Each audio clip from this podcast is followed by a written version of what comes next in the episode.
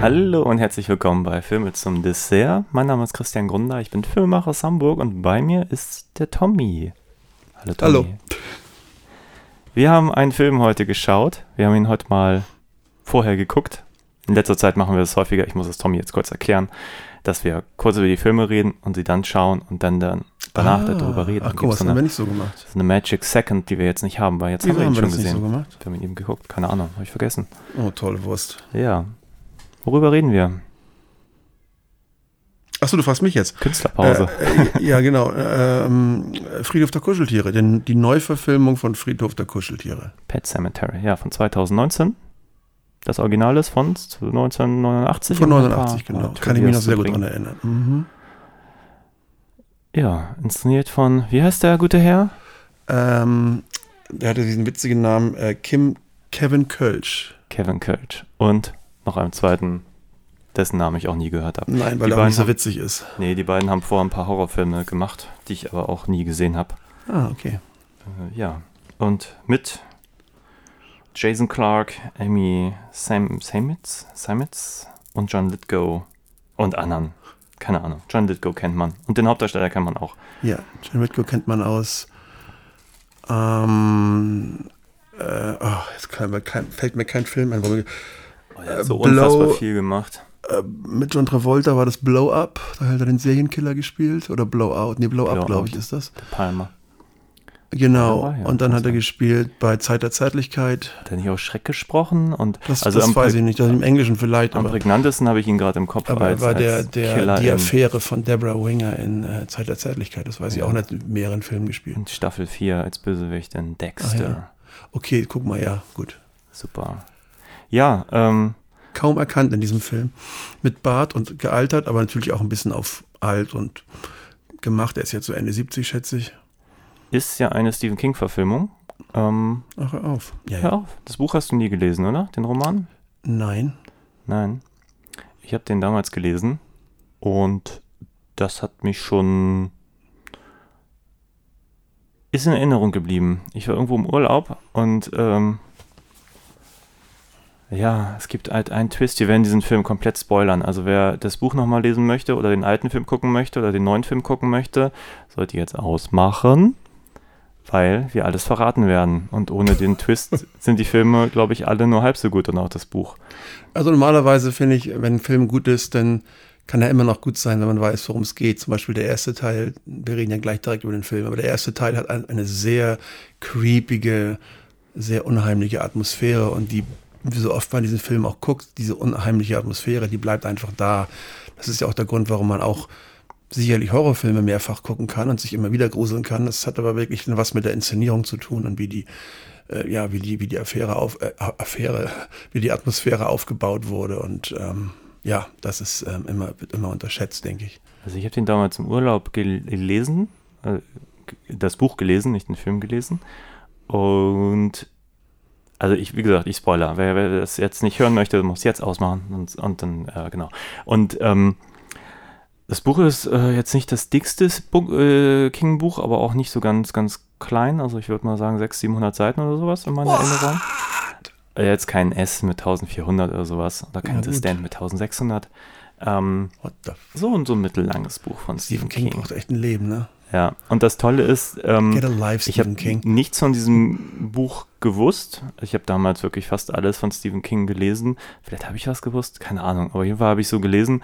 Und es ist halt, im Gegensatz zu dem Film, den wir gerade geguckt haben, fängt das sehr, sehr idyllisch an. Es ist sehr unterhaltsam geschrieben. Ich kann die Details nicht mehr so ganz nachvollziehen, weil es einfach über 20 Jahre her ist. Ähm, aber ich weiß noch, dass der Moment, wenn der Sohn stirbt, Spoiler, dann ähm, war ich schon echt betroffen. Das passiert nach der Hälfte des Buches. Wenn man den, den neuen Film gucken möchte, kein Spoiler. Und es kommt so dermaßen überraschend, also in meiner Erinnerung, in dem Buch. Ähm, an den Film kann ich mich leider nicht mehr so richtig dran erinnern. Ah, genau, äh, um die Anekdote noch zu Ende zu führen. Also ich habe das Ding im Urlaub gelesen, war wirklich voll irgendwie drin und habe dann meiner Mutter ähm, dieses Buch zu lesen gegeben und dann festgestellt, wie meine Mutter Bücher liest. Das fand ich nämlich sehr beeindruckend. Sie liest immer das Ende zuerst, Aha, okay, ja damit es nicht mehr so spannend ist, damit sie weiß, was Ach, denn guck. kommt, damit sie sich dann nicht so, Warte, meine Güte. dass es nicht so, so kräftezehrend ist, das Buch Ja. zu lesen. Dann habe ich auch gedacht, ja, da macht man sich schon ein bisschen Spaß kaputt. So viel zu den Spoilern. Ich glaube, sie hört dann auch lieber, lieber den Spoiler zuerst und guckt dann so einen Film. Ah, guck mal. Ja, wie auch immer. Ähm, an den Film kann ich mich überhaupt nicht mehr erinnern. Ich weiß gar nicht, ob ich ihn jemals gesehen habe. Ich Ach, glaub, tatsächlich? Wahrscheinlich kann ich mich besser an die Fortsetzung erinnern mit Edward Furlong von 92. Ach, die hast du gesehen? Die habe ich auch irgendwann mal gesehen. Ah. Ja, keine Ahnung. Ich meine, letztlich, das ist immer das Problem, wenn man so, ein- so ein Buch gelesen hat, dann das war so intens damals für mich, dass mich die Verfilmung, glaube ich, auch einfach nicht so interessiert haben. Also der Film gilt ja schon als eine der besseren, ne? Ein ziemlich, eine so, gibt ja so ein paar Stephen King-Verfilmungen, die so rausstechen. Carrie und auch Friedhof der, Tuschel, der, der, der, Tuscheltiere. der Tuscheltiere ist so, Ja. ähm, ein Buch über Geheimagententiere. Ich habe das bestimmt mal gesehen, aber ich kann mich wirklich nicht mehr dran erinnern. Friedhof der Fummeltiere. Ja, ähm, ja, gilt wie gesagt als, pf, ich weiß nicht, ob ich ihn jetzt besonders gut fand, aber äh, ich erkenne, ähm, ich habe ja das Wort, will ich heute noch mehrfach sagen, äh, erkenne an, dass der Film sehr atmosphärisch geschrieben ist und alles auch irgendwie so einen Zusammenhang hat. Alles, äh, worüber sprichst du? Das Original oder ja, das Original. Remake jetzt? Okay. Alles hat einen Zusammenhang, die von der, von der Mutter, die ähm, kranke Schwester, die als Kind äh, gestorben ist und sie immer noch traumatisiert ist davon, von dem Tod ihrer Schwester und die bösen Schwiegereltern, äh, die Schwiegereltern, die mit dem Schwiegersohn nicht einverstanden sind, was in diesem neuen Film überhaupt nicht vorkam. Alles wird irgendwie zusammengebunden in dem ersten Film und in diesem hier irgendwie nicht. Das wirkt alles sehr fast so ein bisschen zufällig und reingequetscht, ohne dass man das Gefühl hat, dass es irgendwas zu tun hat mit der eigentlichen Story. Natürlich wird ja auch im neuen Film die Schwester nicht nur erwähnt, man sieht Ich sie glaube, wir dann müssen auch. gleich erstmal Inhalt bringen, sonst kann uns kein Mensch folgen. Aber wann hast du denn das Original das äh, letzte Mal gesehen? Oder hast du es einmal Äh, gesehen? pf, vor ein paar? Wochen. Ah, Der kommt dauernd im Fernsehen. Okay. Und immer wenn er kommt, ich so, es lalala, ja ich bin ja Fernsehjunkie und deswegen sieht man manche Filme 20 Mal.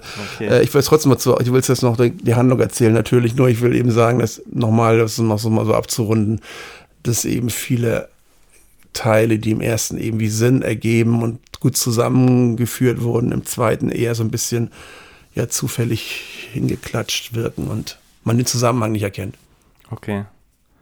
Ja, vielleicht wollen wir den Inhalt kurz wiedergeben. Also was, was man vielleicht vorab sagen muss, ist, dass ich, wie gesagt, ich habe weder das Buch noch sehr präsent im Kopf. Du kannst ja zumindest die Verfilmung äh, offenbar relativ frisch in Erinnerung. Ja, Ähm, deswegen kann ich jetzt zu den Abweichungen beider Verfilmungen wenig sagen, inhaltlich.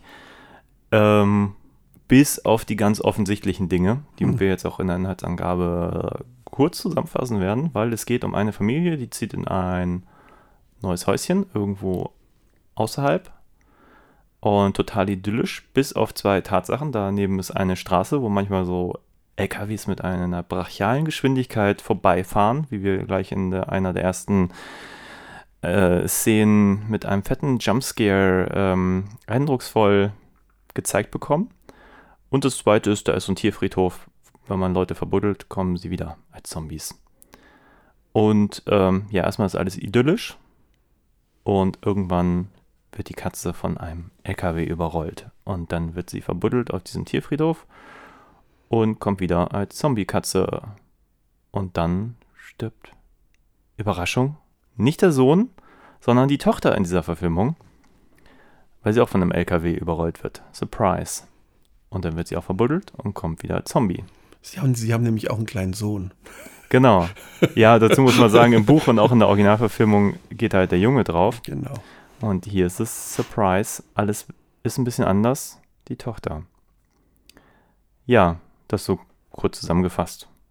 Das ist ja noch nicht die ganze Handlung. Dann geht es ja noch weiter. Die Nö. Handlung ist, dass eben die fort. Tochter verbuddelt wird, wiederkommt, dann äh, tötet die Tochter den Nachbarn, dann tötet die Tochter die Mutter, dann, wird, dann, ver, dann verbuddelt die Tochter, die tote Tochter verbuddelt die tote Mutter. Die tote Mutter kommt wieder und, und, und bringt dann den Vater noch um und dann sind alle drei tot. Okay. Und gehen auf den kleinen Sohn, der noch lebt, zu der, zu Ende der Film, der in einem Auto eingeschlossen wurde, damit er nicht weglaufen kann oder was weiß ich. Ja, so endet der Film. Alle drei. zu- Und die Zombie-Katze. Zombie-Katze, Zombie-Mutter, Zom- Zombie-Tochter, Zombie-Vater. Äh, alle vier nähern sich dann dem kleinen ja, Gage, heißt der, ne, im Film, dem kleinen Jungen im together. Auto und so ein Ende der Film. Wie fandest du ihn denn? Also jetzt vielleicht auch gerade im Vergleich zum, zum Original, wenn du den so frisch gesehen hast. Nein, Quatsch. Mir egal. Ähm, ja, also äh, ich, also ich, ich habe natürlich nichts erwartet von diesem Film, weil das ist immer so eine Neuverfilmung. Ich meine, diese Neuverfilmung werden, glaube ich, gemacht wirklich für die neue Generation. Genauso wie damals, als ich jung war, da wurde die Fliege nochmal neu verfilmt. Die gab es ja auch schon in den 50er Jahren. Und ähm, einfach für ein neues Publikum das äh, äh, erlebbar zu machen, weil man eben wirklich als junger Mensch nicht unbedingt Filme guckt, die 30, 40 Jahre alt sind, von Ausnahmen abgesehen. Und so wurde ja auch ähm, Nightmare on Elm Street neu verfilmt, It, äh, im Grunde fast und nun eben auch Friedhof der Kuscheltiere. Also das ist erstmal okay, dass es neu verfilmt wird. Ich habe mir nicht viel versprochen und war eigentlich am Anfang auch relativ angenehm überrascht, dass sie es wirklich so ähnlich gemacht haben wie den ersten Film, also ohne es jetzt, also einfach ein bisschen modernisiert. Ähm, ansonsten ist da nicht viel Unterschied. Ähm, Rolle, Rolle des Vaters, Vater spielt sehr gut, alles ein bisschen Klischee, Kitsch-Familie natürlich äh, Vater, Mutter, Kind. Und ähm, dann, wie gesagt, ist, wurden viele Dinge, wie gesagt, ich rede nicht vom Buch, sondern nur von dem ersten Film, viele Dinge ein bisschen, wo, wo ich am Anfang schon gesagt habe, die Verbindung, die kranke Schwester der Mutter und das Ganze, das wurde irgendwie nicht so richtig es kam nicht so rüber. Ich glaube einfach, es fehlt so ein bisschen Atmosphäre. Es fehlt eben die Atmosphäre, die der erste hatte, die, die fehlt hier definitiv. So, und dann, wie gesagt, ändert sich ja der ganze Film in dem Moment, wo nicht der kleine Sohn stirbt, wie im ersten Teil, sondern die große Tochter. Die ist neun. Der kleine Gage ist drei ungefähr. So, im ersten Film ist, wie gesagt, hat man ein kleines Zombie-Kind, was drei Jahre alt ist, und hier hat man jetzt ein Zombie-Kind, was neun ist. Und ab da ändert sich schon die Handlung relativ. Ne? Ach ja, wohl nicht zum Besten. Ich, ähm, also mein größter Kritikpunkt ist, dass,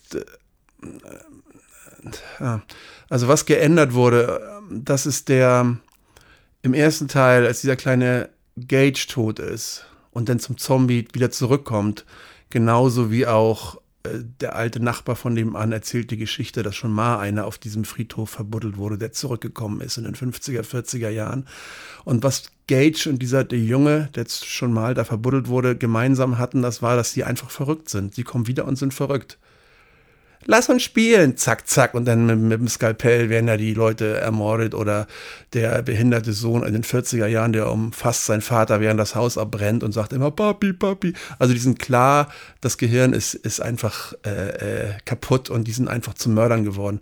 Und dieser Neuverfilmung sind die so clever. Auch die Tochter, die zurückkommt, die ist so, die ist im Grunde ein cleverer Zombie, die ist eine andere Persönlichkeit einfach. Die, die mordet so ganz bewusst und ist so äh, zu dem Nachbarn, den sie umbringt, sagt sie irgendwie so, ja, jetzt wirst du auch sterben oder irgendwie so, alles ist so ganz, äh, und das finde ich halt, das ist halt doof, das macht das alles so ein bisschen kaputt.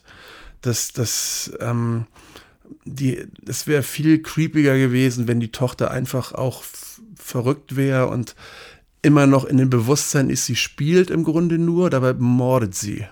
Mhm. Und das, das wäre halt wirklich cool. So war es im ersten Film, ich weiß nicht, wie es im Buch ist. Und das haben sie hier stark geändert.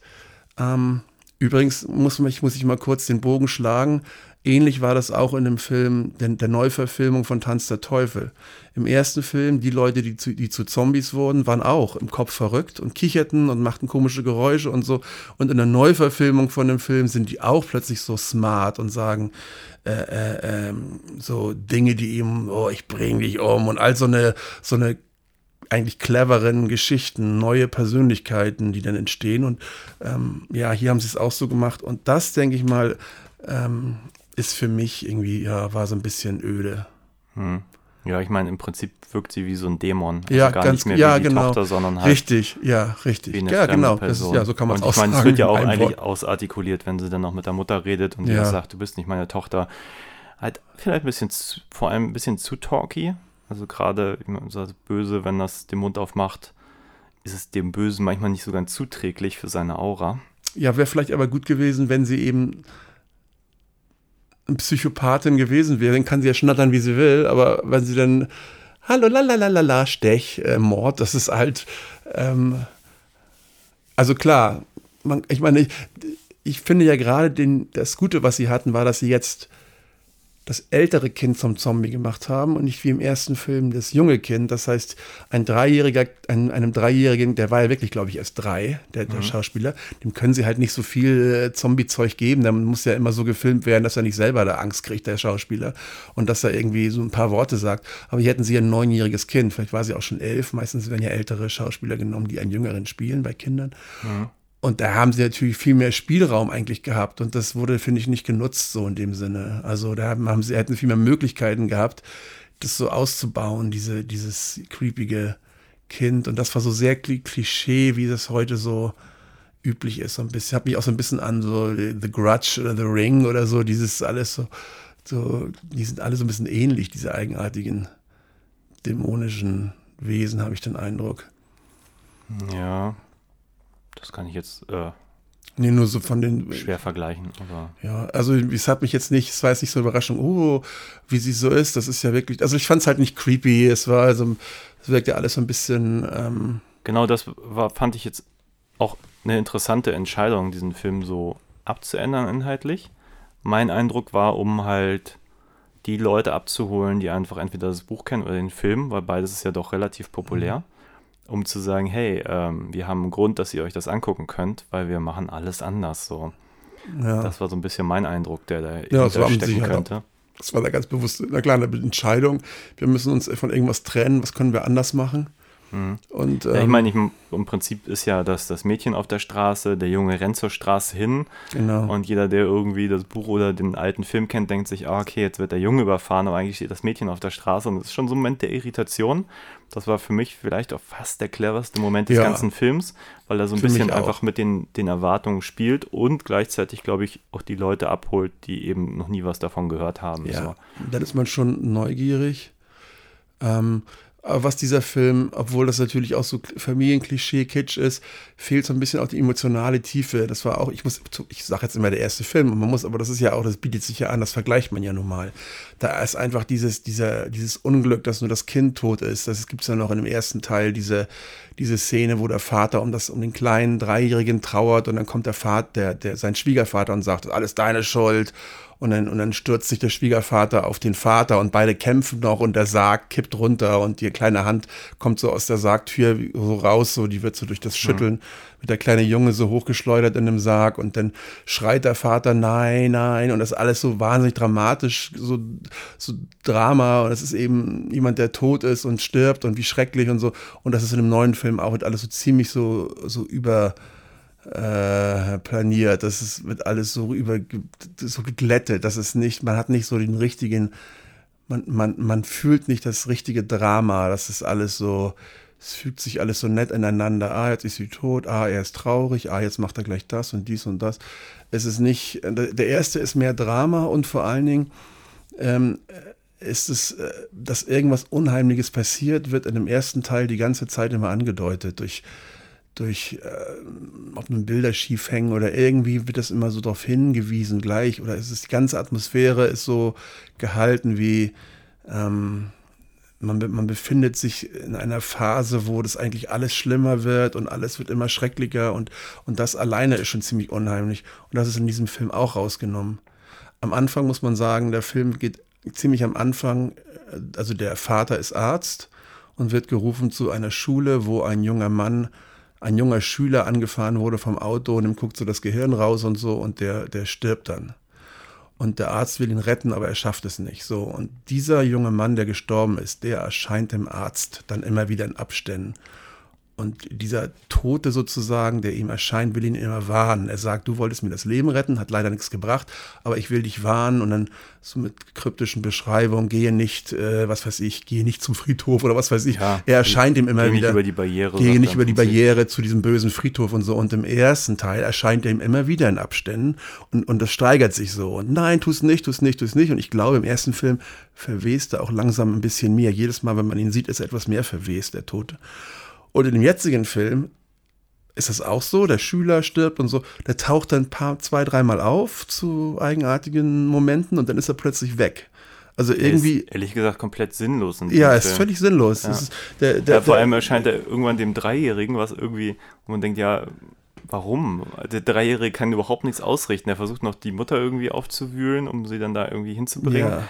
Aber eigentlich hat das ja, die Mutter kann ja auch nicht helfen. Also ich meine, der Twist ist ja nachher, dass alle Ja. irgendwie Zombies sind und ähm, niemand irgendwie da Ja, es was ist auch aus- genau, ausrichten wie konnte. ich schon am Anfang sagte, das sind wieder so Dinge, die wieder nicht so einen Sinn machen, wie, wie äh, genauso wie mit der Schwester, die, die Mutter, deren Schwester gestorben ist, weil sie krank war.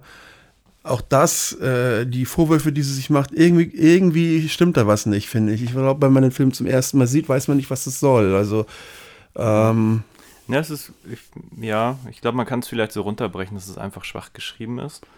Aber ich Ja, auch den ja, Eindruck es habe, du hast die ganzen, ganzen Zutaten, dass die Mutter sozusagen äh, das mit ihrer Schwester verarbeiten muss. Also vielleicht um es kurz zu erklären, für jemanden, der den Film nicht gesehen hat und trotz Spoiler bis hierhin zugehört hat.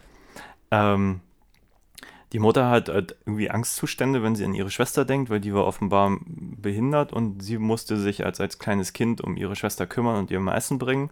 Und dann gibt es halt diesen Moment, wo sie, die haben so, so einen Essensaufzug im Haus und weil sie sich nicht in ihr Zimmer traut, schiebt sie ihr das Essen mit diesem Fahrstuhl hoch und äh, die Schwester scheint das oben irgendwie nehmen zu wollen und stürzt dann halt mit dem Essen diesen Fahrstuhlschacht runter und ist dann tot und da und da leidet halt die Mutter bis zum heutigen Tag. Und es geht halt um das Thema Tod. Das wird ja in dem ganzen Film immer wieder aufgegriffen, sei es jetzt irgendwie die tote Schwester, die tote Katze, das tote Kind, um dann in einer ja, ziemlich kruden Zombie-Story einfach so zu enden und das nicht weiter auszuführen. Hier hat man auch den Eindruck beim zweiten Verfilmung, dass die Mutter wirklich sich die Schuld gibt, dadurch, dass die, die, die, die, die, Selma, die ihre Schwester, ähm, irgendwie in den Schacht gefallen ist oder irgendwie, weil sie ihr das Essen mit diesem Schacht hochgezogen hat in so einer Strippe. Ja. Aber im ersten Teil ist es so, dass die Tochter überhaupt keine Schuld hat an dem Tod der Schwester, Mhm. sondern einfach nur Schuldgefühle hat, weil sie sich gewünscht hat, dass sie tot ist, weil sie eben auf die aufpassen musste, während ihre Eltern nicht da waren und irgendwie, also das sind eigentlich völlig, äh, also Schuldgefühle, die wirklich durch eine gute psychiatrische Behandlung irgendwann wahrscheinlich weggehen könnten. Ähm, und in diesem Fall ist das wirklich so, man hat den Eindruck, die Mutter hat etwas gemacht, zwar als Kind, aber sie hat etwas gemacht, wodurch die, die, die, die Schwester gestorben ist. Das ist eigentlich schwächer als diese Idee, dass sie wirklich unschuldig ist und trotzdem Schuldgefühle hat. Und, und da wird, glaube ich, auch das, das ähm, ja, das ist im ersten, glaube ich, etwas alles ein bisschen ähm, realer. Also ich meine, es ist äh, realer, nachvollziehbar, dass man sich dem Tod an jemandem gibt, einfach nur weil man sich gewünscht hat, der ist tot, als dass man ähm, das Essen mit einem Lift draufzieht und die Schwester fällt in den Lift und stirbt. Das ist irgendwie so nicht nachvollziehbar. Das ist, glaube ich, wieder sowas, wo man denkt so, aha, interessant, ach, was alles so passieren kann. Aber das ist, das ist, bringt dann wahrscheinlich auch noch so ein bisschen raus und das wird so ein bisschen übertrieben alles und Ja, also dazu muss man ein bisschen sagen, ich fand das effektiv getrickst und die haben das, glaube ich, als Motiv genommen, weil sie das dann einfach auch mit jedem Schrank, äh, sei es da am Badezimmer, so ein bisschen nochmal aufgreifen Ja, können. natürlich, kommt die Rein visuell. Also ich glaube, das war weniger eine, äh, eine handlungstechnische Frage als eine stilistische. Oh ja, natürlich. Ja, klar. Ja, ich äh, das Also glaube ich gesagt, ich fand auch. es auch schön getrickst. Überhaupt die, die ganzen, ganzen Splatter-Szenen, wenn man so möchte, die waren auch echt fies. Ja, das war Also die, Entscheidung war natürlich, dass sie dann bessere, es- äh, unheimliche Szenen drehen können. Nur was dabei rauskam, war eben, dass es vom Genau. Gefühl, das geht ja, wie ich schon sagte, es geht ja um das Gefühl, was man hat, wenn man es guckt. Ja. Äh, nicht nur darum, dass man einen Schreck kriegt oder sagt, oh, das ist ja gut, sondern dass man irgendwie, so- dass es so ein unheimliches Gefühl ist. So ein, das sagt man ja auch bei dem äh, Film, wenn die Gondeln Trauer tragen. Das ist diese un unheimliche Atmosphäre. Das ist für mich ein typisches Beispiel für ein- einen Film, der durch die Atmosphäre eben wirkt. In diesem Venedig, wo immer die Echo von allen Seiten kommen, die Schritte. Das Ganze äh, nimmt einen mit in so eine ganz fremde, gruselige Welt. Und das hat dieser Film eben nicht geschafft eine, eine gruselige Welt mitzunehmen, was auch damit zu tun hat, dass diese blöde Filmmusik, auch das ist in, egal, auch wenn was ganz Banales passiert, es ist alles mit immer gruselig gemacht. Zum Beispiel der, der erste Teil, äh, nee, der zweite, natürlich der zweite Teil, wenn sie das erste Mal auf diesen ähm, Friedhof gehen von den Haustieren, das ist ja eigentlich noch nichts Gruseliges, so, es ist ein Friedhof mit Haustieren drauf. Und da ist auch schon so eine Musik, als wenn gleich äh, so als wenn gleich ein Zombie von irgendwo vorspringt, da ist, da- das ist keine gruselige Szene. Und trotzdem ist überall um es irgendwie gruselig zu machen, ist so eine, so eine, so eine Musik drunter gelegt. Und das, das war auch ziemlich nervig und, und war, war auch nicht der Effekt. Nee, also ich finde, das für mich, glaube ich, auch die größte Schwäche des Films, dass sie diese, diese Notwendigkeit jetzt auf diesem Tierfriedhof, diese toten, erst das tote Tier und später ähm, die tote Tochter zu begraben, die habe ich nicht so gefühlt. Und so wie du es gerade beschreibst im Original mit diesem, diesem Grief, dass er da mit dem äh, Familie, äh, mit dem, äh, na, wie heißt es, Stief, Stiefvater? Nee, äh, was ist das richtige Wort? Also der Vater von der Schwiegervater Frau. meinst du? Schwiegervater, ja. Ähm, dass er da noch auch noch von ihm angegangen wird, das halte ich für, für schlaue, schlaue Moves, um zu zeigen, dass er so diese Notwendigkeit verspürt, jetzt diese Tochter auszugraben und dann auf diesem Tierfriedhof auszulagern. So. Und davon hat dieser Film nicht viel.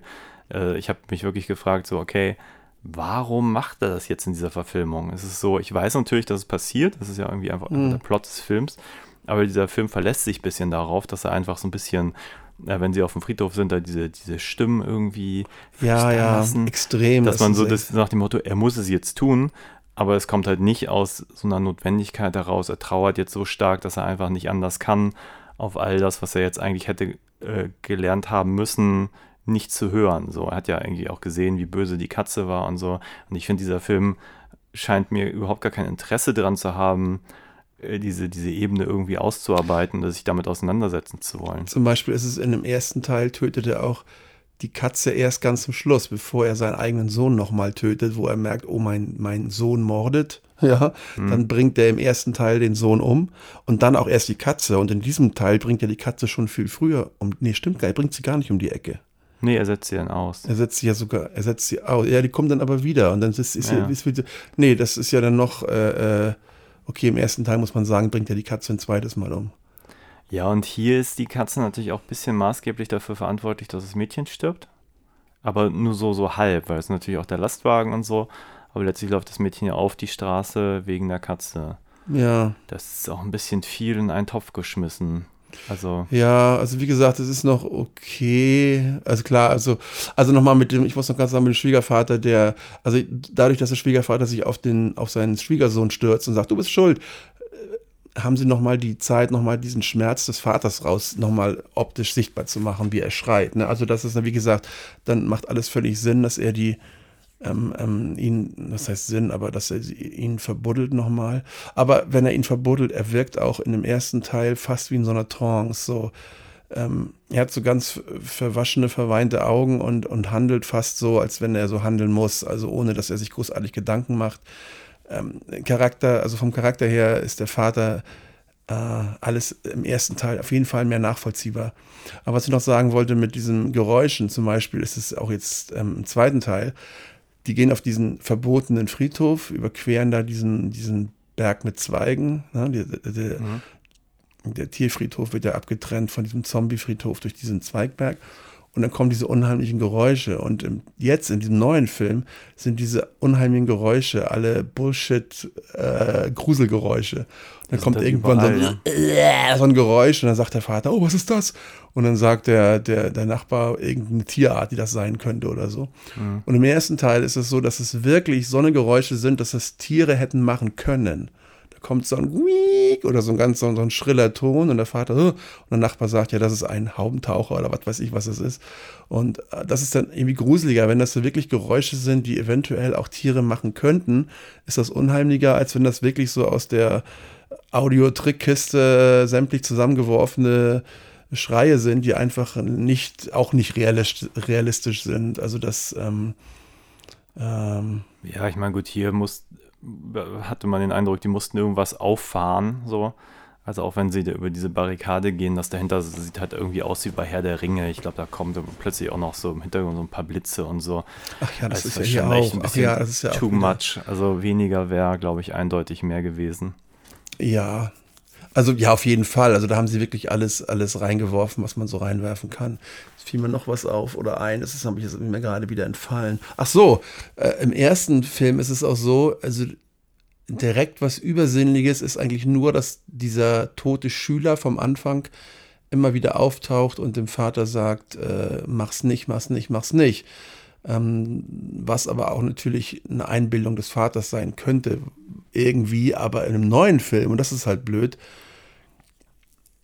sagt dieser Geist dem Vater im Grunde, dass hinter der Barriere der Zombiefriedhof ist. Im ersten Teil sagt es ihm der Nachbar. Der Nachbar sagt, gehe nicht hinter die Barriere, ähm, das ist keine, nicht gut und bla bla bla. Und der sagt im Grunde dem Vater letztendlich, dass da die Toten begraben sind, die dann zu Zombie.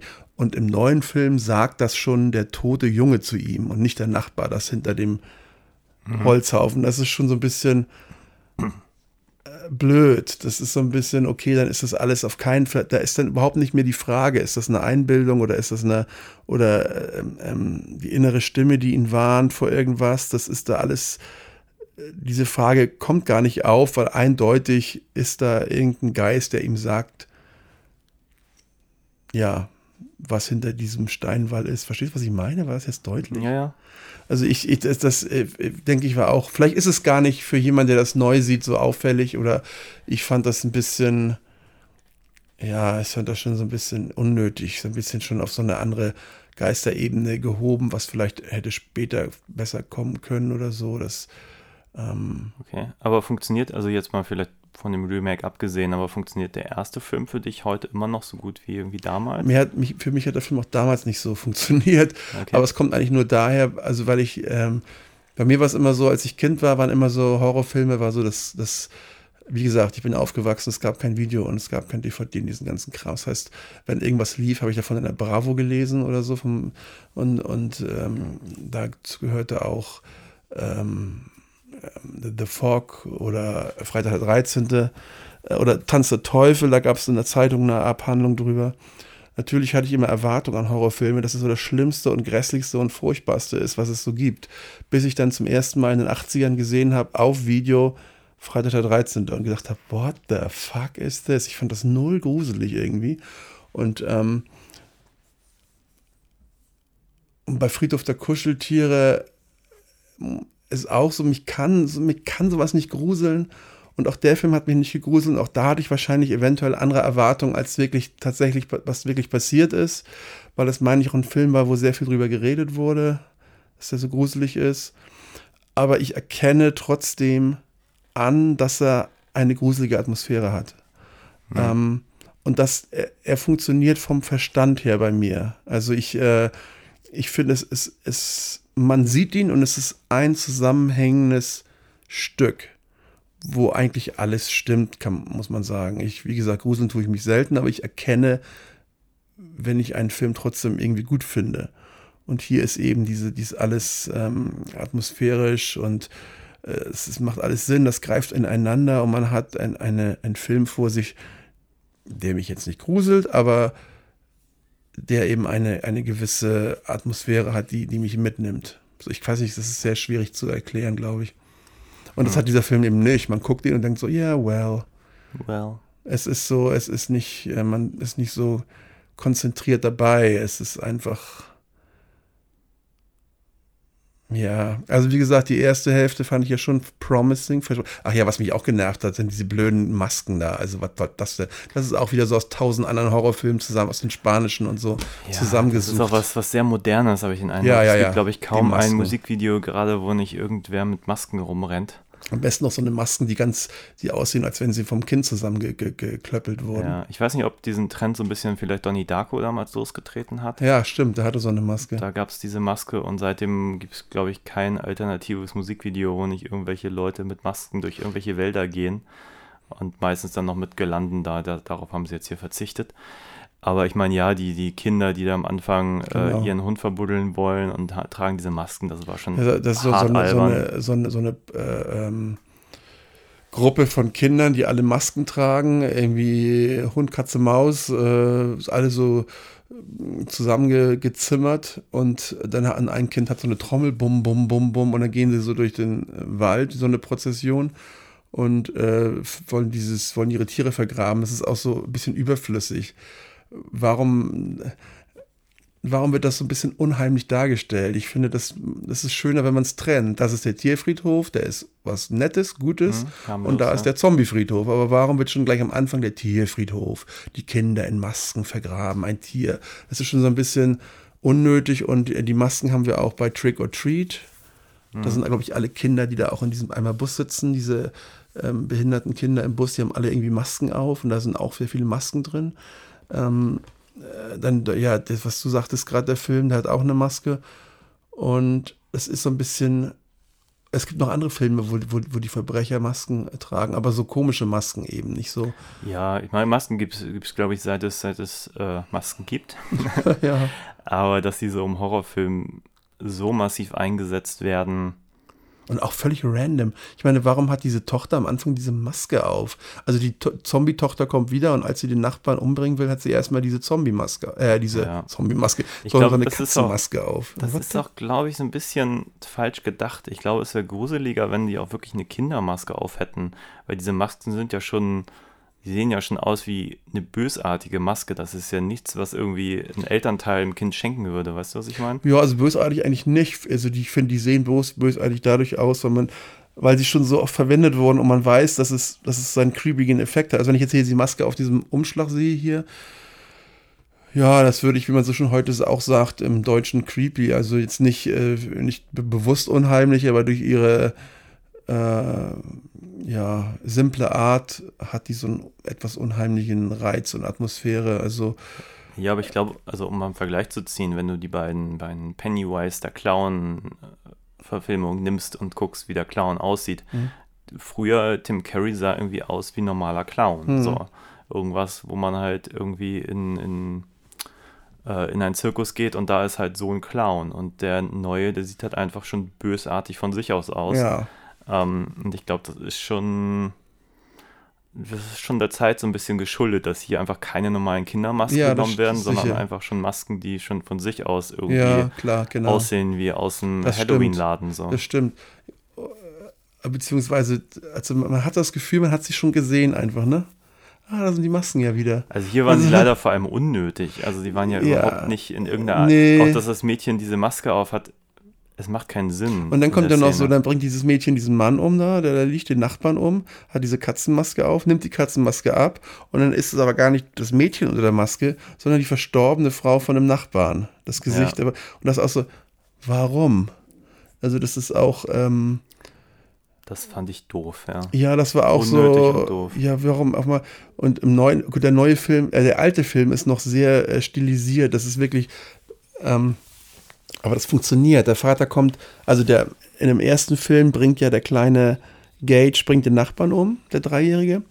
Und der Vater ahnt das. Der, weil sein Skalpell fehlt. Wie gesagt, er ist ja Arzt und sein Skalpell ist weg und er sieht die kleinen Fußtapse von seinem kleinen Sohn auf dem Boden und sieht, dass er zum Nachbarn gegangen ist. Und dann geht also der Vater zu dem Nachbarn und als er zur Tür reinkommt bei dem Nachbarn, jetzt weiß ich nicht, ob es bei ihm ist oder ob das ist, als die Mutter auch zum Nachbarn geht. Das weiß ich jetzt nicht mehr genau. Ich glaube bei der Mutter, ich weiß nicht mehr genau.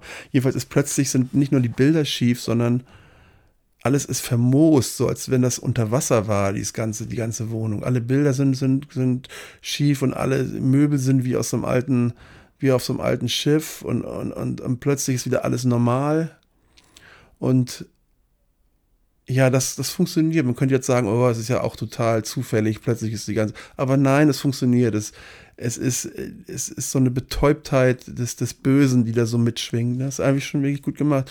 Und hier, ja, ja, hier ist irgendwie keine, keine allgemeine Bedrohung. Es passieren einfach Dinge. Ja, also vielleicht um das kurz zu erklären, weil ich meine, die Idee dahinter ist ja nicht doof. Also dieser Film will einem ja offenbar suggerieren, dass der Nachbar offenbar irgendwann mal seine Frau zurückgeholt hat, nachdem sie gestorben war. Ah, und ja? sie dann wahrscheinlich umgebracht hat, weil er auch später dann zu dem Vater meint, aber was hast du getan? Okay, du kannst es auch rückgängig machen. So. Ich glaube, darauf sollte nachher dieser Moment Tja, anspielen, sein. dass dieses Mädchen halt aussieht wie seine verstorbene Frau, um ihn dann halt umzubringen. So. Ach so, hab ich Ähm, gar nicht so gesehen. Ich glaube, das ist Aber so kann der sein, Subtext, aber er ist halt zu dem Zeitpunkt so dermaßen unnötig. Ja, also, ich habe es noch nicht mal verstanden, weil ich den ersten Film gesehen habe, da, spielt das gar keine Rolle. Ja, die Äh, entscheiden sich halt dafür sozusagen, dass man sozusagen addicted wird von diesem Friedhof. So, in dem Moment, wo man einmal Mhm. jemanden wiederbelebt hat, muss man, kann man nicht anders als wieder Ja, ja, das ist Sachen ja- ins Leben ja. zurückrufen. Aber der Film kümmert sich dann auch nicht darum, das weiter zu erklären. Man könnte, hätte er natürlich jetzt auch erklären können, er hat diesen Fluch, dass er Sachen ins Leben zurückrufen muss und gibt ihn weiter oder so. Aber das ist ja alles nicht thematisiert. So. Das, Na, vor allen Dingen, wie du sagst, diesen Zwang. Ich meine, das ist auch nicht in dem Sinne thematisiert von dem, was man sieht. Ähm, im Nee, es wird ersten- halt immer versucht mit, äh, mit diesen Geräuschen und Tönen und Also so. im ersten Teil ist es ganz einfach. Der, die Katze stirbt, sie wollen den, die haben, er will nicht, dass seine Tochter traurig ist, also bringt er die Katze zurück ins Leben. Dann stirbt sein, sein Sohn und obwohl er weiß, dass es nicht gut ist, seinen Sohn zu begraben, begräbt er ihn trotzdem da, weil seine Trauer so wahnsinnig ist. Und dann ist sein Sohn schon ein kleiner Mörder geworden, er bringt seinen Sohn wieder um, dann, also sein Sohn bringt dann auch seine Frau um, so. Und obwohl er weiß, sein Sohn ist böse geworden, dann hat er ihn umgebracht und nun ist die Frau tot und trotzdem bringt er die Frau auch wieder dahin. Also da merkt man so, okay, es ist einfach dieser Wunsch da, die muss zum Leben, jetzt klappt es bestimmt, das sagt er glaube ich auch. Ähm, die anderen waren zu lange tot und seine Frau ist gerade erst gestorben und wenn die wieder als Zombie kommt, ist die bestimmt ganz nett. Also da, dieser Zwang so und das ist natürlich im zweiten Teil jetzt auch überhaupt nicht so. Da ist der, die Tochter bringt er auf den Friedhof, begräbt sie, die Tochter kommt zurück, dann bringt die Tochter die Mutter um und dann bringt die Tochter, die tote Tochter, bringt die tote Mutter auf den Friedhof, um sie zum Leben zu erwecken. Da schließt sich der Kreis, wo ich sagte, dass sie plötzlich so schlau sind, alle so diese, diese Zombies und, und, und irgendwie so eine Agenda verfolgen, irgendwie so einen, so einen eigenen Plan haben, irgendwie. Das ist eben total blöd. So, und dann ähm, ist der Vater noch am Leben und dann bringt die tote Mutter den Vater um und dann sind sie alle tot. Also es ist halt also außer Gage. Es ist, also die Zombies bringen sozusagen sich äh, die Lebenden um und äh, schleppen die auf den Friedhof und machen aus, also die Zombies machen aus toten Zombies. Äh, Also das ist irgendwie ähm, komplett, ich glaube, da sind die Leute raus auch. Also das sieht auch irgendwie komisch aus, wenn die alle drei da stehen, so Vater, Mutter, Kind, so in diesen etwas zerlodderten Klamotten. Das ist irgendwie, wirkt so ein bisschen witzig Da ist fast. der Film leider auch nicht besonders clever. Also ich glaube, Nee. auch diese letzte Einstellung, die hätte man auch irgendwie noch noch Ah, besser ja. erzählen können, wenn man das so gewollt hätte. Ja, natürlich. Also wenn der plötzlich, wenn das Kind da sitzt und plötzlich erscheinen die anderen Scheiben, die Gesichter, das wäre schon mal gruseliger gewesen, als wenn die drei da von weitem da auf den, auf den zukommen. Also das, äh, ähm, also jetzt die Vorstellung wird das ja so sein, die werden den kleinen um, also der Film ist dann zu Ende, ne? Die drei gehen auf diesen Gage in dem Wagen zu, auf den kleinen Sohn, dann ist der Film zu Ende. So was passiert dann nun weiter? Die bringen den kleinen Sohn um, bringen, sie, bringen ihn auf den Friedhof und dann ist es auch ein Zombie. Dann haben wir die Zombie-Mutter, die Zombie-Vater, die Zombie-Tochter, den Zombie-Sohn und die Zombie-Katze. Und dann leben sie alle drei in ihrem Haus fröhlich weiter als Zombies. Ich weiß nicht, das, äh, es ist irgendwie so, äh, das ist alles, Ich fand es auch in keinster Weise verstörend, das Ende. Das fand ich eigentlich schade. ja, Also, also ich muss wieder sagen, im ersten Film ist das so, also der, der weil der kleine Junge ist auch zu klein, um irgendwie jetzt äh, da vielleicht was tun zu können, weißt du? Es ist so, ja, er hätte, wäre das jetzt die neunjährige Tochter gewesen, die jetzt sozusagen der restlichen Mhm. Familie ausgesetzt gewesen wäre, da hätte man jetzt sagen können, die wäre jetzt irgendwie vielleicht in der Lage, Mhm. irgendwie jetzt noch wegzurennen oder irgendwas, aber nicht der Dreijährige. So, das irgendwie, ja, es das ist ist ein halt Ende, keine, was für mich jetzt nicht funktioniert in hat. der Dramatik ist da nicht mehr drin dadurch, ne? Und Im ersten Film ist das, wie gesagt, so, ähm, der Vater bringt seinen kleinen Zombie-Sohn um. Ich will mal die Reihenfolge anders gestalten, so. Kleiner Zombie-Sohn bringt Mutter um. Ja. Vater bringt den kleinen Zombie-Sohn um, bringt die kleine Zombie-Katze um. Die Mutter, die jetzt tot ist, die bringt er auch auf den, auf den Zombie-Friedhof. Die Mutter kommt auch als Zombie zurück und der Vater denkt, ah, meine Frau ist wieder da und sie scheint normal zu sein. Beide küssen sich und dann sieht man aber, wie die Mutter ein Messer nimmt und dann hört man nur, wie sie den Vater absticht. Also, ähm, Aber ich meine, also, ja, im ersten Teil ist sozusagen nur noch die Zombie-Mutter übrig. So endet der Film. Und Okay. was nun aus der wird, weiß ich nicht. Okay, ich wollte nur eigentlich sagen, du hast es eigentlich eben ganz gut einmal zusammengefasst, die Unterschiede, weil ich meine, der größte Unterschied, glaube ich, so für plottechnisch ist ja der, dass der Vater aktiv noch gar nichts von dem Zombie-Friedhof weiß in dieser Verfilmung, Ja. in diesem Remake, sondern der Nachbar ganz also nicht offenbar. im Remake, in dem ersten Teil. Nein, nein, ich rede jetzt von dem Remake, dem, das wir gerade geguckt Ja. haben. Hier ist es so, der Nachbar sagt auch noch zu ihm, wir verbuddeln die Katze heute Nacht. So. Mhm. Also es scheint die ganze Zeit ja sein Plan zu sein, dass er die Katze auf diesem Zombie-Friedhof vergraben kann. Mhm. Der Vater weiß zu dem Zeitpunkt ja noch überhaupt nichts von diesem Zombie-Friedhof. Doch, das war ja das, was ich vorhin kritisiert habe, dass dieser Geist ihm das schon sagt. Ja, der Geist sagt ihm, überquer nicht die Barriere, aber er weil sagt, da die Toten laufen. Genau, aber er Das ja weiß, mal- er weiß definitiv nicht, nichts Nein. also es wird nicht formuliert, du Nee, darfst nicht auf diesem. Zombie-Friedhof, du darfst da keine toten Sachen verbuddeln, weil die kommen wieder. Genau. Hier ist es halt so, der Nachbar, er will ihn halt auf einem normalen Friedhof vergraben und dann sagt der Nachbar, ah, nee, komm, lass mal hier rüber, ich zeig dir einen anderen Platz, so. Und der Vater ist so, ja, okay, whatever, geht halt hinterher, alles sieht dann plötzlich aus wie Herr der Ringe, äh, irgendwie wie, wie, wie kurz vor Mordor, so. Ähm, und dann fängt er an irgendwie zu graben und dann fragt er noch so, ja, warum vergraben wir hier? Und der Nachbar sagt so, ja, nö, mach einfach so. Ähm, und das macht natürlich total viel, dass dieser Vater gar nicht weiß, dass diese Katze wiederkommen wird. So. Das ist im ersten genauso. Nein, du hast eben gesagt, der Vater vergräbt die Katze, weil er denkt, dass sie wiederkommen wird.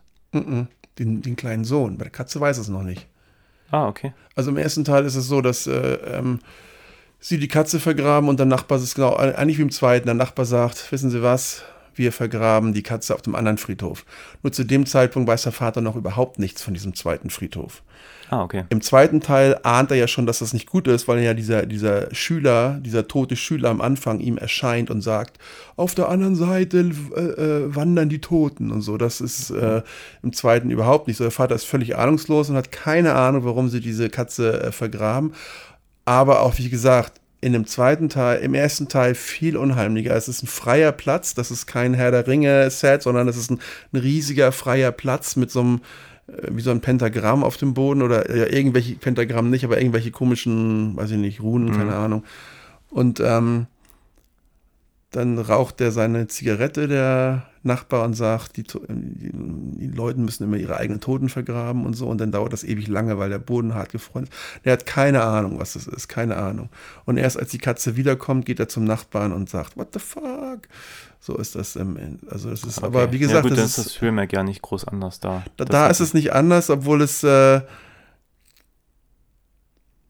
in dem Sinne anders ist, weil es im zweiten Teil auch wieder nicht so geschickt ist. Denn ähm, wie du schon sagst, der Nachbar plant ja wohl schon, die Katze auf diesem bösen Friedhof zu vergraben und das sagt er aber nicht so deutlich, sondern erst vergraben sie die Katze auf dem anderen und so.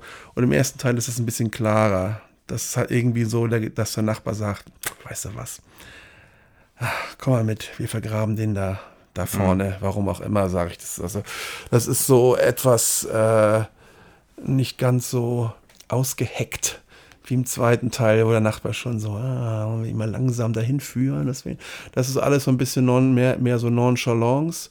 Außer dass, als sie auf diese böse Seite gehen, dass eben diese Tiere da so äh, Geräusche machen, was auch so ein bisschen gruselig ist. Ich weiß jetzt nicht, wann zum ersten Mal im ersten Teil der Schüler auftaucht und den Vater warnt.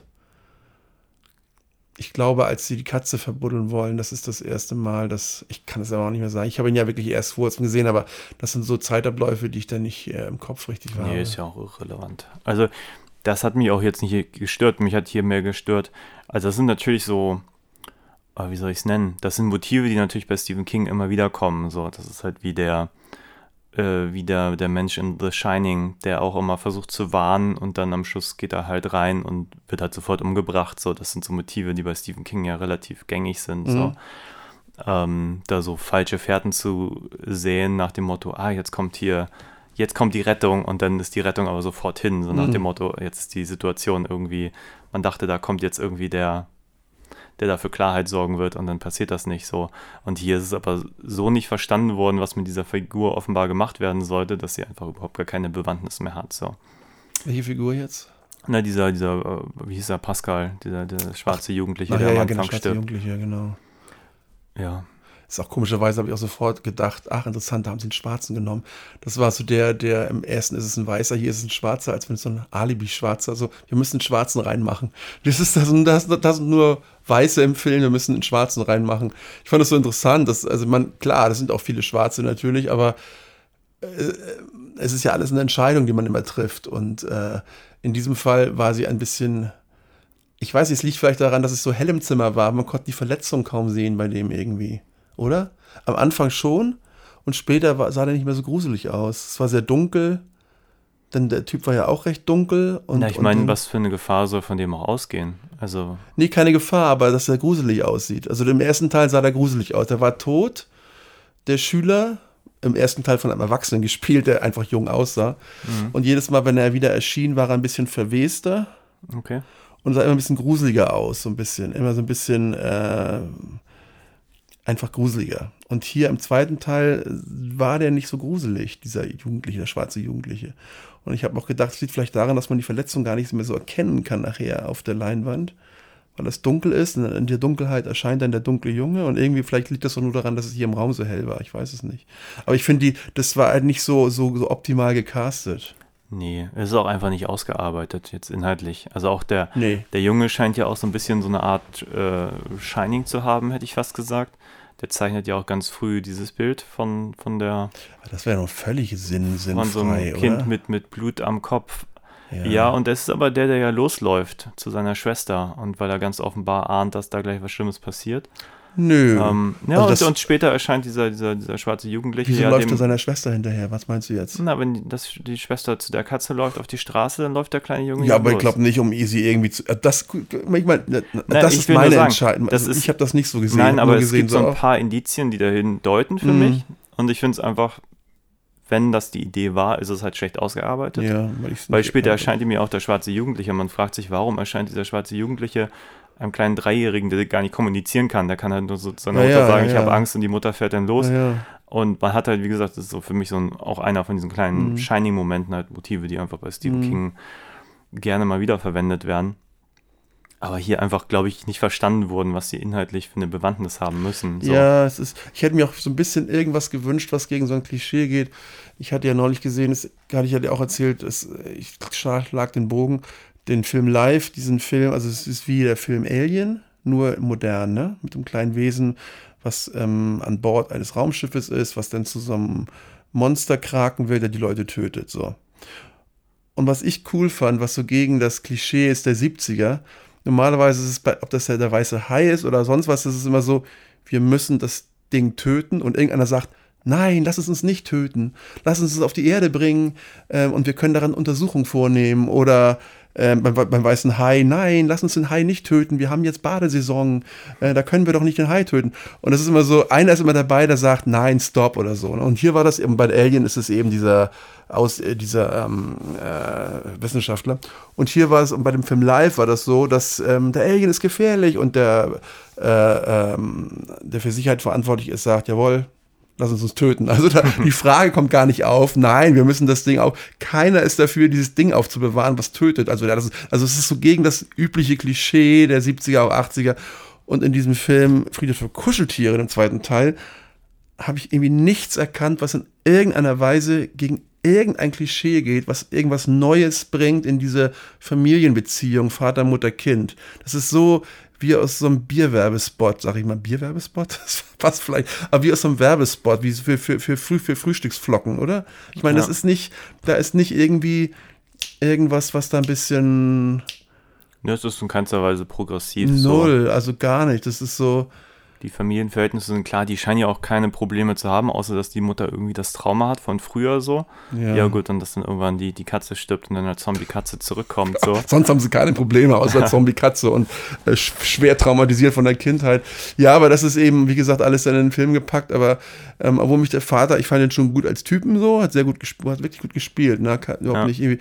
äh, Die Mutter auch gut, aber es war dann wirklich, es war wirklich so dieses klassische, das Mädchen im Ballettkleidchen und irgendwie das, ist das, ähm, der kleine süße Junge und alles war, war äh, irgendwie schon von vornherein hatte das schon etwas nicht sehr etwas äh, äh, zu idyllisches, was vielleicht auch schon so ein bisschen so Glaubwürdigkeit wegnimmt, vielleicht. Interessant war im ersten Teil, was im zweiten gar nicht vorkam. Im ersten Teil haben sie noch eine Hausangestellte. Und die hat Krebs und er hängt sich irgendwann in der Wohnung, äh, in dem Haus.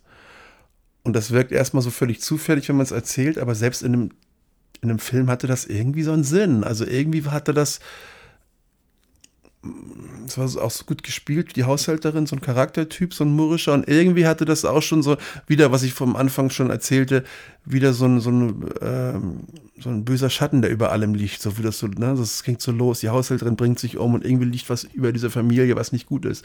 Und äh, das war auch da, passte das wunderbar. Hier war es gar nicht, ne? Das wurde gar nicht äh, irgendwie. Naja, ich meine, die versuchen ja schon, das Thema Tod zu thematisieren.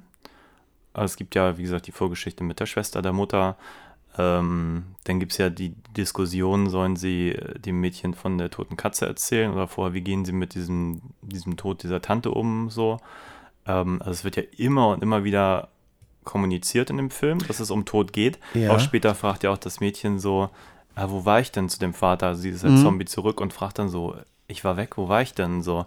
Und er traut sich auch dann ihr nicht zu sagen, dass sie tot war oder so. Mhm.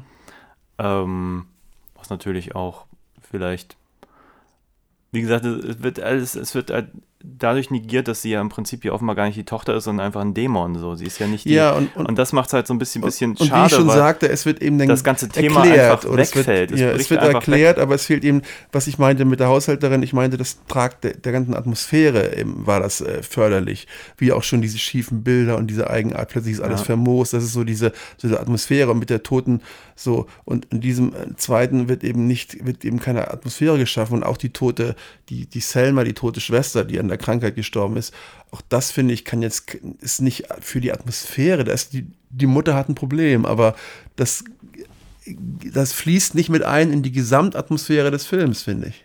Genau, aber mein Punkt ist, und jetzt Atmosphäre mal beiseite, ähm, wenn man, wenn man das Thema Tod so intensiv in den Vordergrund stellt, so wie das in diesem Film getan wird, und das hätte man sicherlich noch stärker machen können, indem man noch diese Haushälterin gehabt hätte, die gestorben wäre und so weiter und so fort.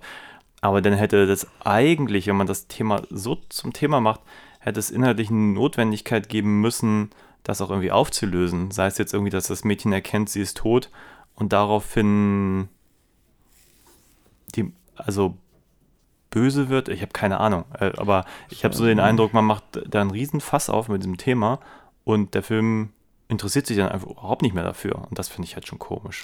Also ich, ich würde eher das Gegenteil sagen, der Film interessiert sich zu viel dafür. Der, Ja, der, oder das, dafür, dass er sich eigentlich nicht interessiert, macht er das Thema zu. Ja, als die Tochter, wie gesagt, da kommt dieser kleine Dämon zurück und ähm, wobei ich sagen muss, dass der Anfang für mich noch am besten in, funktionierte, als die Tochter gerade wieder da war. Weil die Tochter da scheinbar irgendwie normal war. Scheinbar. Das ist dann schon so ein bisschen, mal gucken, wo das hinführt. Aber dann, wie gesagt, sagte sie all diese schlauen Zombie, Tod, äh, Zombie-Sachen. Und das ist dann, äh, äh, das funktioniert in dem Moment war wie gesagt raus. Also wie gesagt, das erste Teil war ja gerade vielleicht das Schöne, dass es der Tod ist einfach tot und man kann die nicht zurückbringen. Das ist einfach nicht gut. Das bringt gar nichts und dadurch, dass alle, die zurückkommen, behindert sind, ist es anscheinend deswegen, es bringt einfach von vornherein nichts. Ähm, es kann ja auch mal sein, dass nicht unbedingt jemand mordend durch die Gegend geht, sondern der, zum Beispiel dieser eine, das, der erzählt ja, der Nachbar erzählt ja die Geschichte von dem, von dem, von dem Vater oder so, der seinen Sohn beerdigt hat und der dann so eine Rückblende wieder zurückkommt. Der ist nicht zum Mörder geworden. Der Sohn war kein Mörder. Der Sohn war einfach nur schwerst gradig geistig behindert und hat dann den Vater getötet, weil als das Haus brannte, er seinen Vater festgehalten hat und hat gesagt, Papi, Papi. Und dadurch ist der Sohn, ver, der Vater verbrannt und der Sohn, aber da war kein Mörder. Also das finde ich irgendwie auch ganz clever. Es sind einfach behinderte Menschen, die dadurch zurückkommen, wie so, wie so ein Gendefekt. Ja, also beim Original jetzt. Genau, im Originalfilm. Und hier ist es eben, ja, werden daraus eben unheimliche Wesen aus der, aus dem Dunkelwelt. aus der Dunkelwelt. Ja. Und das ist eben ähm, nicht so gut.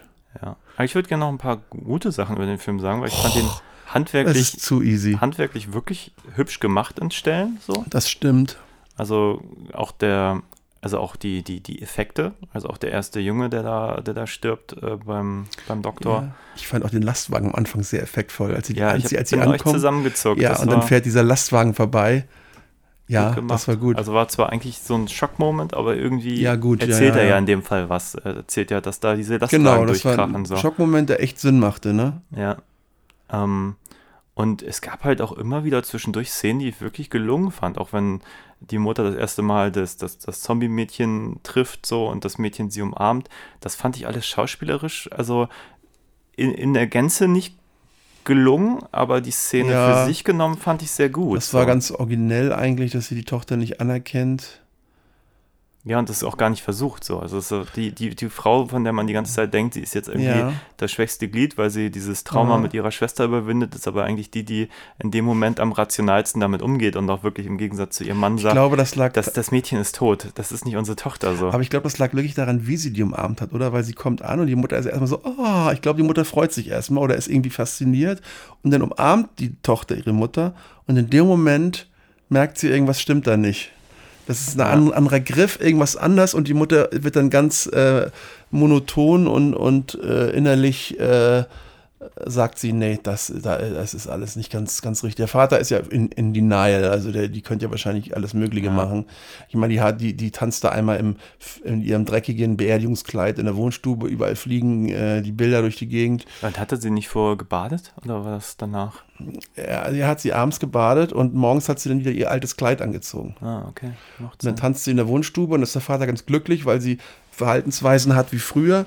Aber sie tanzt eben so wild, dass alle, alle Bilder da von, von den, vom, vom Ofen und von den Schränken fliegen. Und dann schreit der Vater sie kurz an.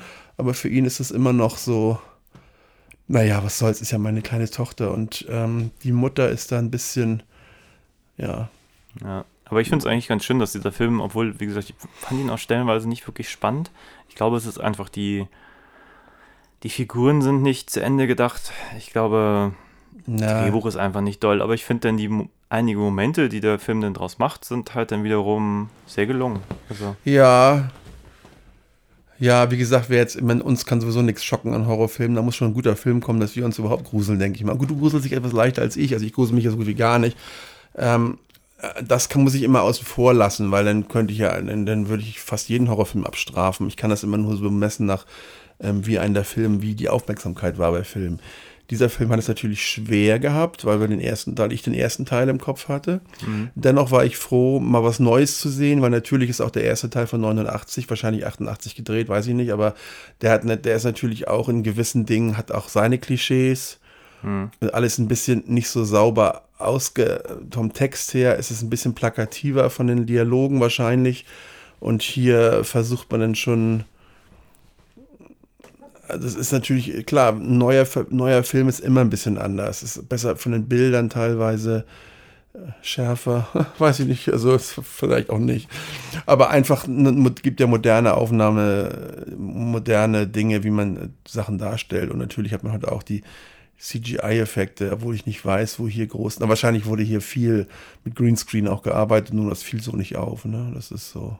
ja, ich meine, also definitiv CGI, wenn sie da in den Wald gehen. Ähm, und das alles irgendwie Mhm. erscheint wie Modor. Aber auch mit viel Bodennebel und so. Ganz hübsch eigentlich. Also in der Idee. Ja. Ich fand es auch mit, teilweise ein bisschen schade. Ich glaube, da hätte man auch echt schönere Bilder finden können. So.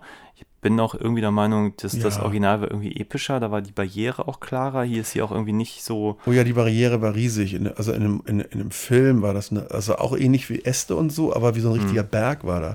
Und Ja. ich weiß auch nicht, ob sie mit der Zeit hier so richtig korrekt liegen. Also es ist Halloween, wo die Katze stirbt. Hm. Und dann äh, begraben sie die Katze ja auch und es wird nicht so dieser Herbst-Winter-Charakter, der kommt gar nicht rüber. Das ist ja auch im ersten Teil, es ist kalt, es ist, es ist unfreundlich, es ist eine, und da ist die Katze, die stirbt, äh, bevor sie vergraben wird. Die Katze ist auch festgefroren am Boden, also es ist schon diese, diese Kühle, das ist in diesem neuen, in diesem neuen Film nicht. Da ist Halloween, die Katze kommt, also die Katze ist schon tot, kommt wieder. Global Aber- Warming. Bitte? Global Warming. Ja, genau. Und nach dem, aber nach dem, Zeitgemäß, ja. ja, genau, zeitgemäß. Aber nach dem Halloween ist irgendwie Frühling, hat man den Eindruck. Also irgendwie alle Blätter sind alle grün, alles. Ähm, sicherlich ist es nicht, äh, es würde ja heißen, dass die Katze da ein Jahr schon gelebt hat, bevor sie bevor der Junge starb. Das ist, ich denke, das haben sie ein bisschen, aber das ist jetzt so wirklich minimales. Ich achte da jetzt drauf ein bisschen, aber das würde ich nicht jetzt als großen Fehler ansehen. Ähm, aber dennoch ähm, denke ich, hätte es Film besser getan, hätte er auch so in so einem kalt, in kalten Herbst, in kaltem Herbst gespielt, wo man Jacken trägt, wo, wo es schon leicht friert. Das ist so ein bisschen noch so, hat noch ein bisschen eine bessere Atmosphäre, auch so von der Herbststimmung im Wald, im, wenn das begraben wird, die, die Leute da begraben werden, das ist so ein bisschen so, die Bäume haben keine Blätter und alles ist so ein bisschen, das ist im Neuen auch eher in die etwas wärmere Jahreszeit Hm. getaucht worden. Ja, Hast du noch das. irgendwas, was dir zum Film einfällt? Irgendwie wollte ich gerade noch was sagen. Ja, es ich weiß immer nicht, ob ich jetzt was, äh, was, äh, ja, was Positives, es ist immer so schade, die machen dann so einen Film und alle geben sich Mühe und dann sitzt man hier und so, oh, was ist das denn? Aber ja, so ist das Leben. Ähm, Sag doch mal was Positives über den Film. ja, ich versuche gerade, aber dann sehe ich hier dieses, dieses Bild, Friedhof Kuscheltiere und da sieht immer die Katze aus wie ein Wolf. Ach ja, was ich auch creepy fand, leider verschenkt, aber ich fand das richtig geil, wie er ihr die Haare kämmt in der Wanne. Und dann knackt das immer so. Man hat den Eindruck, dass der Schädel. Das wäre, ich meine, Entschuldigung, dass ich so sage, aber das wäre creepy, wenn, die, wenn er die Haare wegmacht und da ist der Schädel so auseinander oder so, ne, von seiner toten Tochter, die jetzt wieder als Zombie da ist. Aber hier ist er so, sitzt in der Wanne, er kämmt ihr die Haare, der hat immer diese büschelweise Haare in der Bürste und es knackt und knirscht und er nimmt die Haare auseinander und dann ist zwar, ist eine Narbe zu sehen an dem Hinterkopf, die zusammen mit Spangen zusammengeklippt ja. wurde. Also weiß man, okay, beim Unfall hat sie eine Gehirnverletzung gehabt und dann ist später von dem äh, vom, im Krankenhaus noch für die Beerdigung ist hinten ist, ist der Kopf wieder nach der Obduktion ist hinten der Kopf wieder zusammengeklippt worden. Das war so ein bisschen, das hätte das hätte noch gruseliger sein können, denke ich mal so ein bisschen. Ähm, wo der Film das ähnlich macht wie im ersten. Man sieht auch nicht in, dem, in der Neuverfilmung, wie direkt die Kinder getroffen werden von dem, oder das Kind von dem Auto getroffen wird. Das wird genauso gemacht, war, wurde genauso gemacht wie im ersten im Grunde. Man sieht den Lastwagen, das Kind guckt und dann ist, ist Schnitt. Ähm, Ja gut, hier müssen sie auch ein bisschen mehr erzählen. Wie gesagt, die haben ja diese Situation, das Mädchen ist auf der Straße, der Junge läuft zur Straße, der Vater sieht nur den Jungen, versucht Mhm. ihn zu retten, schafft es auch und dann versucht der Tanklastzug da noch zu bremsen und dann stirbt halt ja, man sieht Mädchen. nie, wie die, das Kind stirbt, auch im ersten nicht, aber das ist natürlich Skrupel auch, ne? Wahrscheinlich. So ein bisschen so, ah, sollen wir das zeigen? Das ist auch ein bisschen brutal, ist doch ein Kind und so. Ich weiß nicht, ob das damit reinspielt, weil das wäre natürlich auch nochmal so ein Schockmoment, ne? Ich meine, heutzutage kann man ja schon alles Mögliche. Wie oft haben wir Filme gesehen, wie Leute, die über die Straße gehen und vom Auto überfahren werden, was mit, was mit Tricktechnik dann gemacht wurde. Mhm. Ob das jetzt ist, ähm, Sah ehrlich gesagt aber auch ein bisschen cheesy aus. Das war, glaube ich, auch eindeutig ein CGI-Ding, weißt du, wenn dieser Tanklastzug da auf die Kamera zufährt. Das war so ein Schuss, von dem ich immer denke, warum macht man den? Den braucht man nicht. ja. Der, weil der einfach billig aussieht in dem Fall. Also auch der einzige Moment, wo ich dachte, okay, da Wurde einfach auf die Kamera zu hätte fällt. man ein bisschen mehr Geld in den Effekt stecken müssen. War das überhaupt ein Effekt? Können wir, Das sah so aus, keine Ahnung. ja, pff. Vielleicht Also- hält man mittlerweile auch nicht Effekte mittlerweile für billige Effekte. Ja, also ich denke auch, das haben sie jetzt so ein bisschen, ähm, da wollten sie ein bisschen anständig sein. Ähm, man muss nicht alles zeigen, aber it's Horrorfilms, so whatever. Ähm, da hätten sie zumindest eine Abänderung machen können zum ersten Teil, dass sie plötzlich den Schock zeigen, was da passiert. Ähm, oder was wäre gewesen, wenn das Kind irgendwie ein Bein verloren hätte dabei oder irgendwas. Oder irgendwie, dass das noch was, so was dazugekommen wäre. Irgendwie noch eine. Aber da wird der Film noch relativ. Ah, da sind auch so viele. Ich hab, weiß es nicht genau, aber wie viele Leute sind beteiligt an so einem Remake? Wie viele Leute reden? Da? Produzenten, äh, Geldge andere Geldgeber, ähm, die damit reinreden, was in den Film gehört und was nicht. Und am Ende äh, kommt natürlich kein Independent-Film bei raus, wo Leute große Wagnisse eingehen, sondern es sind einfach stand, hier steht ja auch ab 16 drauf, ne? Das ist ja auch sicherlich ganz wichtig gewesen, dass, äh, dass möglichst viel in den Film reinkommen.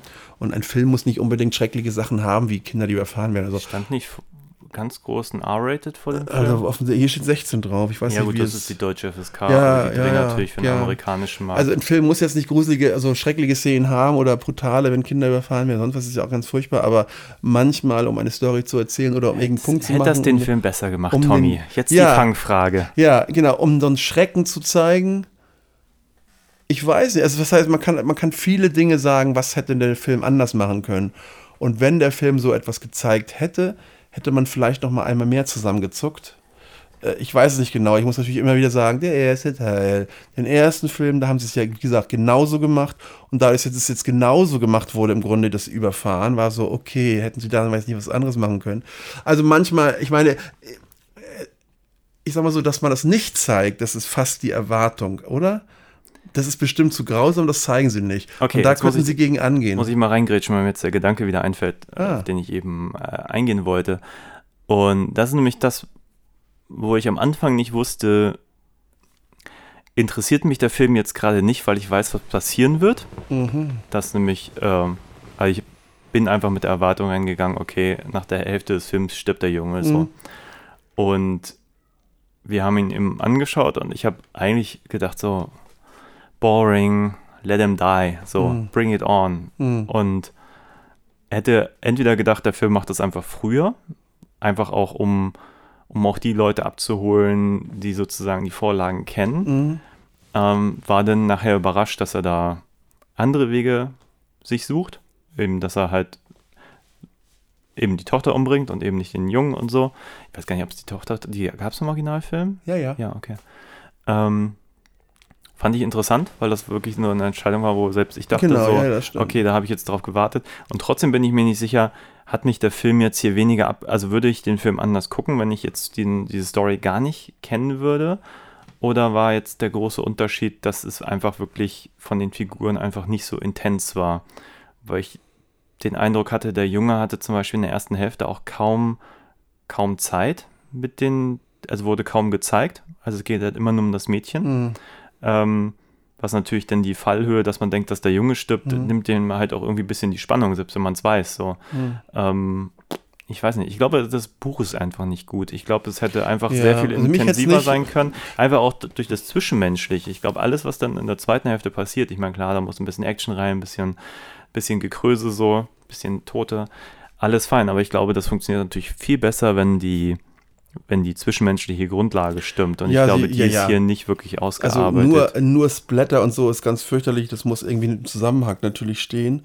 Und ähm, ich, auch wenn ich den ersten nicht gekannt hätte, weiß ich, dass ich diesen Film kritisiert hätte äh, ähm, für verschenkte Momente und dass die Tochter einfach, wie gesagt, einfach ein langweiliger Zombie ist. So, das, Fandest du denn eigentlich den, weil das da habe ich auch kurz gedacht jetzt im Nachhinein, dass ich den Friedhof auch sehr langweilig fand. Ich glaube, der Ja, ja, ist im ja. Original viel spannender gelöst mit auch noch Sachen, die da hängen und irgendwie Sachen das wurden weiß ich nicht. Ich weiß nur, dass die Location gruselig war. Diese, diese, diese freie Fläche. Also, das ist Mhm. wirklich auf so einem kahlen Felsen, diese, dieser Indianerfriedhof. Das macht doch irgendwie Sinn, als jetzt irgendwie in so einem bebuschten ähm, Wald. Also, das, das, das war auf jeden Fall. Und es ist ja auch so, wenn dann da, die begraben diesen kleinen Sohn so mit Steinen und so. Mhm. Auch so ein Steinberg. Hier haben sie ja drei Steine oder so übereinander, aber da ist so ein richtiger Steinhügel.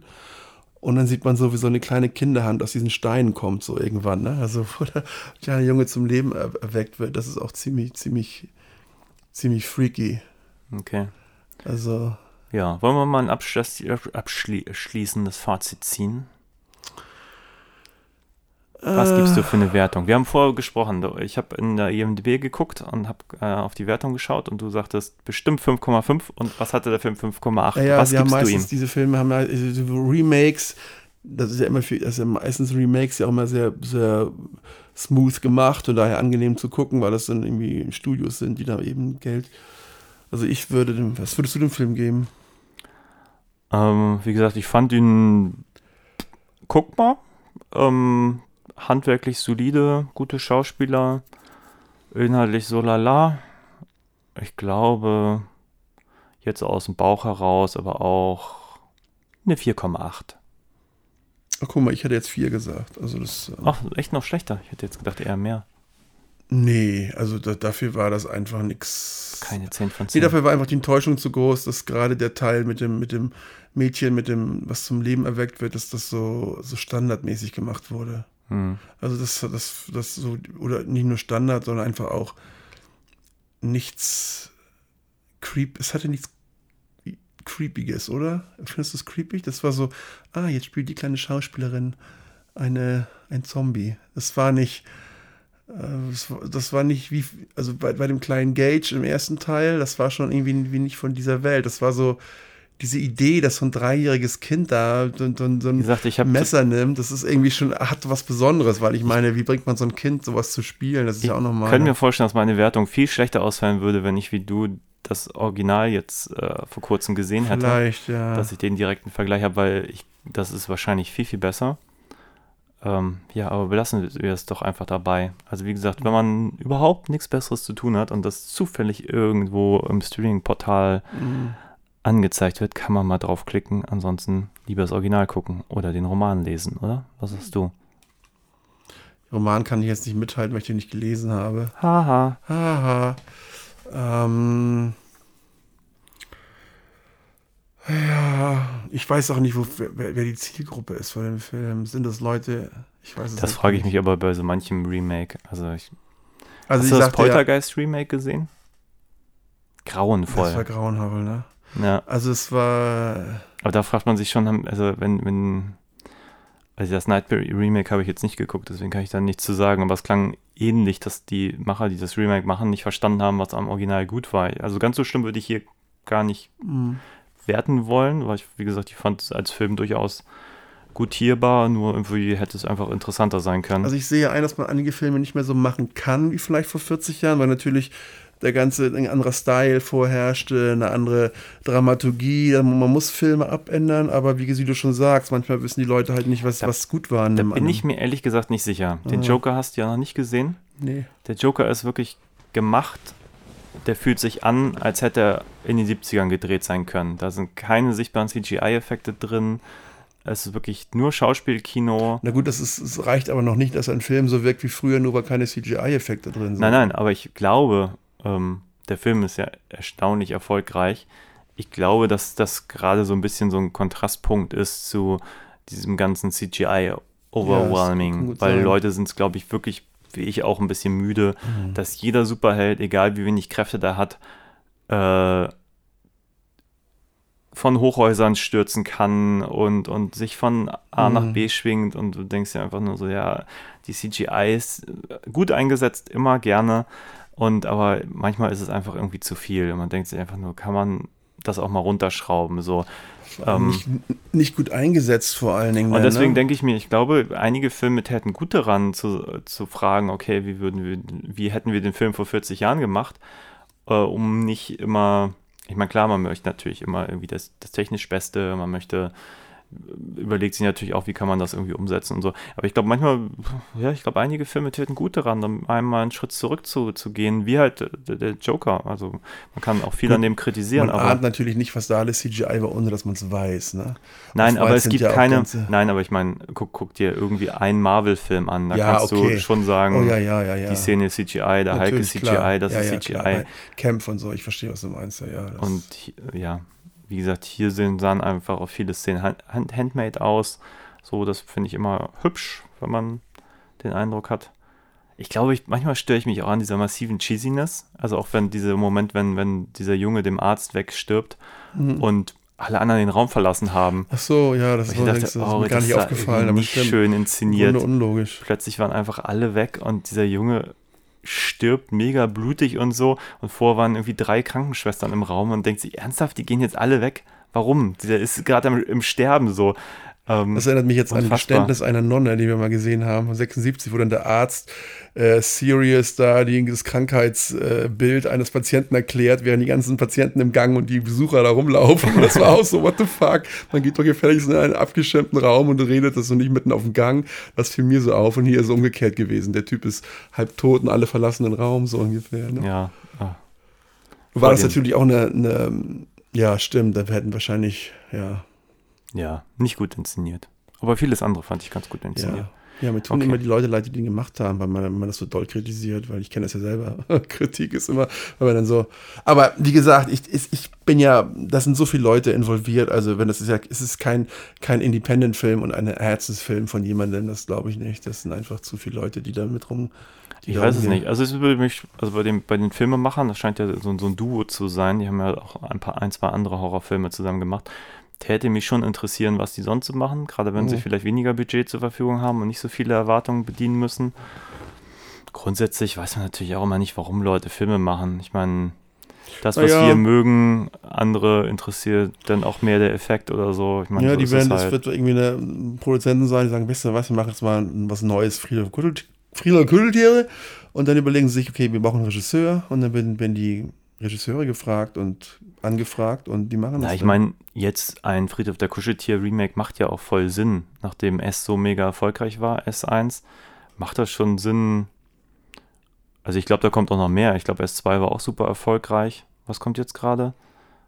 Da ist doch irgendwas anderes Stephen King-mäßiges noch unterwegs. Ja, aber, mein, aber me- me- meinst du, dass das Friedhof der Kuscheltiere ein, ein, ein ja, aber ich meine, es wurden ja auch schon vor It die ganzen Horrorfilme neu gemacht, wie zum Beispiel Freitag, äh, Freitag 13. wurde neu gemacht, ähm, naja, gut, nein, Nightmare aber ich Elm meine Street jetzt, wurde neu gemacht, alles vor, vor It. nein, aber ich meine jetzt explizit, also da jetzt It ja ein Riesenhit war, macht es ja natürlich total Sinn, auch als Produzent zu gucken, okay, Ja, welche ja heute, anderen ja, Stephen King-Stoffe können wir jetzt auch noch in die Kinos, Carrie Kinos wurde neu bringen. verfilmt. Carrie, alles wird neu verfilmt.